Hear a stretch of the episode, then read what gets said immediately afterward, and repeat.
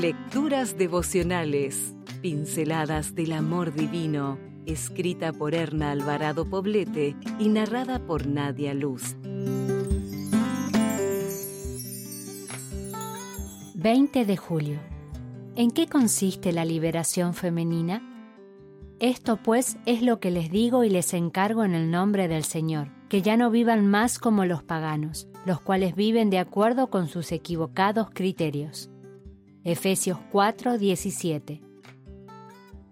La verdadera liberación femenina no es como muchas piensan, entrar en lucha encarnizada con los varones, sino ejercer el gozo y el derecho de ser mujer sin culpa ni menoscabo. La liberación consiste en dejar que nuestra esencia trascienda, llevándola a realizar por ella y por los demás todo lo que le es permitido dentro de su naturaleza y que sea acorde con la voluntad de Dios. La verdadera liberación comienza en Cristo, y en sumisión a su voluntad toda mujer puede llegar a ser lo que se proponga.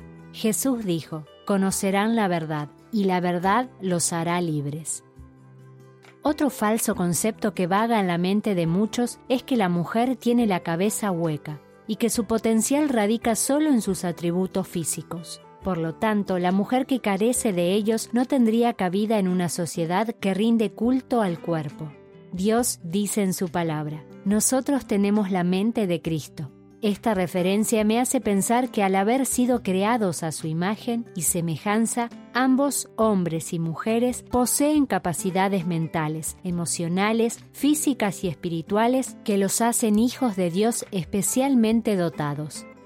Los padres deben proveer oportunidades para que sus hijas no pongan su interés solo en las cosas triviales, sino que también puedan desarrollar sus capacidades intelectuales.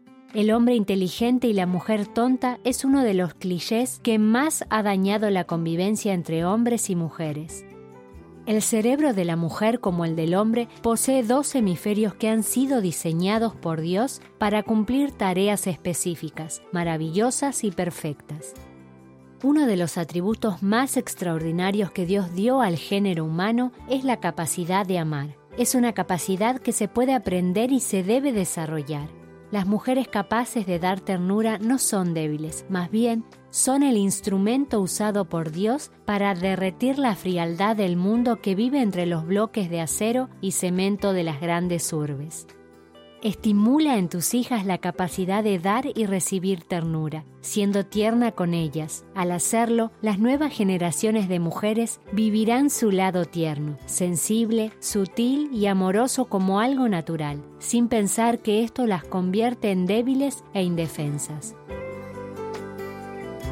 Si desea obtener más materiales como este, ingrese a editorialaces.com.